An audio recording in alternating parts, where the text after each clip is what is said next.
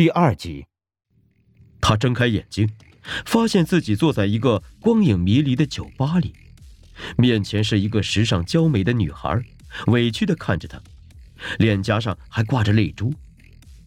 他愣了一下，方想起来，那是三四年前他带过的一个实习生，当年的女孩爱上了他，将他约出来向他表白，说自己不介意他结婚了。只要能陪在他身边就好。当时他不是没有心动，但顾及妻子和不到两岁的女儿，还是狠心的拒绝了他。他心中多少是有遗憾的，但是他常常想，如果自己答应了会怎样？也曾做过和那个女孩缠绵缱绻的春梦，谁料多年之后，他竟然还有机会回到人生中最具诱惑的那一刻。女孩梨花带雨的倾诉着，带泪的目光中满含柔情。他不由得想到了他的未来，在被他拒绝后，女孩很快离开了公司，去了另外一座城市。后来，他辗转听说他结婚又离婚了，一个人带着天生残疾的孩子，生活的很不幸福。一阵愧疚涌上心头，这也许都是他的错。他不该那么生硬的拒绝他，让他无助的离去。他又想到了妻子以及飞机失事的事儿，无论他怎么解释，妻子也不相信，还在他最艰难的时候离他而去了。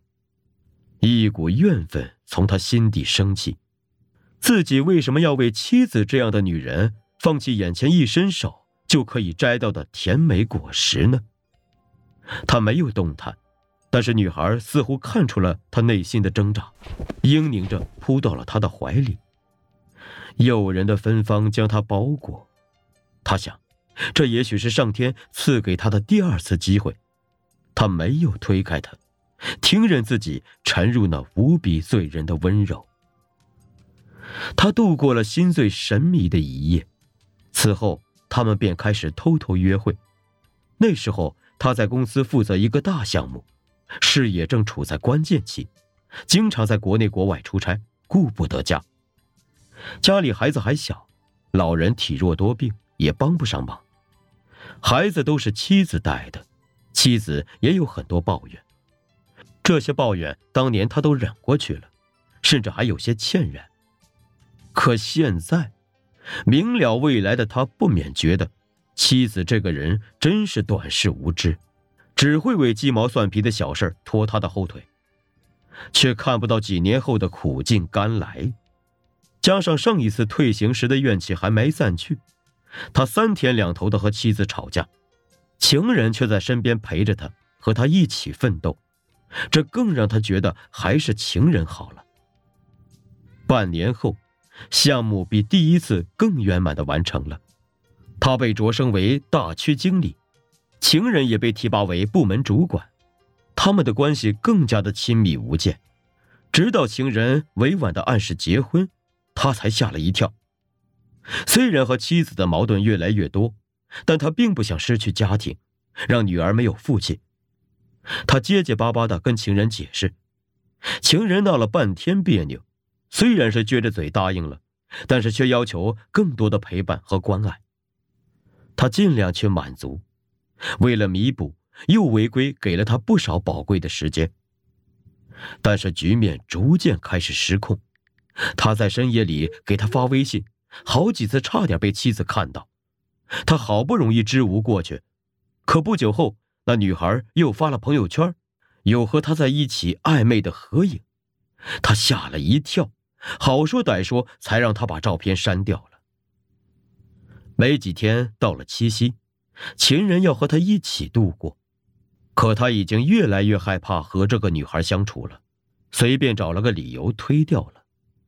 但那一天，当他和妻子在街上推着孩子散步的时候，情人忽然出现，朝他们走来，巧遇一般和他打招呼。他强作镇定的为他和妻子相互介绍，情人夸赞妻子美貌，女儿可爱，没多说什么，便转身离去。妻子没有多问，他当然也没有多话，心里庆幸的想，总算又过了一关了。第二天，当他回到家里，妻子已经带着女儿回了娘家，留下一张字条，让他和情人双宿双飞，说会找律师办理离婚事宜。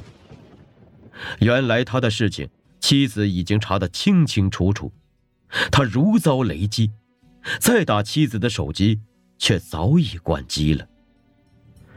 霉运接踵而来。他和情人的关系已经被人发现了一些蛛丝马迹，他还浑然不知。公司里的死对头找人偷拍了他们在酒店开房的照片，并且发到了许多领导的邮箱里。整件事很快是人尽皆知，还是最不堪的版本，权色交易、公器私用，影响十分恶劣。领导找他谈话，撤掉了他的职务。正当他焦头烂额时，妻子又寄来了离婚协议书，要女儿的抚养权。他不同意，好说歹说见了女儿一面，女儿却不认他了，一见他就哇哇大哭。家中老妇为这事儿气得高血压复发，住了院。眼看妻子那边日益无望，他也动了和情人结婚的念头，可他不知道，自己失事以后。已经不能给那个女孩她想要的东西了。有一天，他发微信说自己不该破坏他的家庭，决定彻底退出，然后拉黑了他。连番打击下，他的工作几次出错，新任的上司训了他一顿，让他卷铺盖走人。他早听说是因为此人告密，才害得他一落千丈，自己趁机上位。此时是怒上心头，挥拳便打。对方的身材比他还高大一些，但经不住他狂怒之下的拳脚，很快狼狈倒地。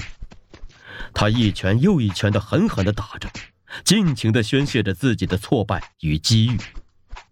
上司一开始还在地上还哭爹叫娘，后来渐渐没有了声音，人也不再动弹，只有口鼻里汩汩冒血，力气和愤怒一样消失了。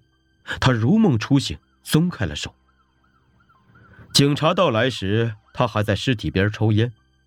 警察厉声叫着让他举手投降，他没有理会，把烟头扔在了地上，念出了熟悉的咒语，然后闭上眼睛，逃向另一个时空。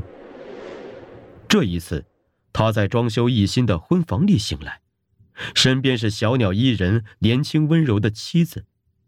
他知道自己退回到了。再往前三年的时候，那是一段美好的日子。这一年，他和妻子新婚燕尔，正如胶似漆。工作上入职了后来的公司，虽然薪资比较微薄，但是他踏实肯干，机会很多。何况现在他已经知道了未来会发生的很多事情，完全可以利用这些信息，十拿九稳的获得成功。生命的美好丰盈可以再度展开，只要避开后面的情人和某次航班。但他很快发现，自己的生活还有一个小小的问题，其实对别人也不算是问题，只有对他是。那时候女儿还没有出生，甚至还没有怀上。他惘然若失，朝思暮想。当年他曾想要一个儿子，女儿出生后，他还暗中失望过。可这些年来，女儿已经是他人生中很重要的一部分了。他深爱小家伙稚嫩的嗓音和甜甜的笑容，爱他憨态可掬的动作、对话和各种调皮捣蛋的小聪明。为了他的未来，他觉得一切辛苦劳作都是值得的。但是现在女儿凭空消失了。他还会再度出生吗？他还记得妻子受孕的那几天，是在不久后的蜜月旅行中，很可能就是在其中某一个激情澎湃的夜里。此后他出差了十几天，此后又忙于工作，整天加班，疏于房事。女儿肯定是那几天怀上的，他必须让女儿再次的如期降临。本来新婚之时。他和妻子每天都是如胶似漆，但是为了防止怀上另一个孩子的意外发生，他不得不找理由拒绝和妻子同房，搞得妻子是满腹狐疑。煎熬了几个月后，他和妻子开始了一再耽搁的蜜月之旅。他们登上一艘游轮，远离都市的喧嚣，航向碧海蓝天。在朝向大海的豪华客房里，妻子穿上性感的内衣，柔情似水地抚摸着他，在他耳边呢喃着风情的话语。但他开始紧张，他知道眼前不是一次普通的欢爱，而关系着他们的未来，他不能搞砸了。行房时，他眼前不是妻子的妩媚妖娆，而是女儿天真活泼的笑颜。这感觉太古怪了，明明很久没有行房事，但关键时刻他却不幸疲软下来，然后就再也无法重振雄风。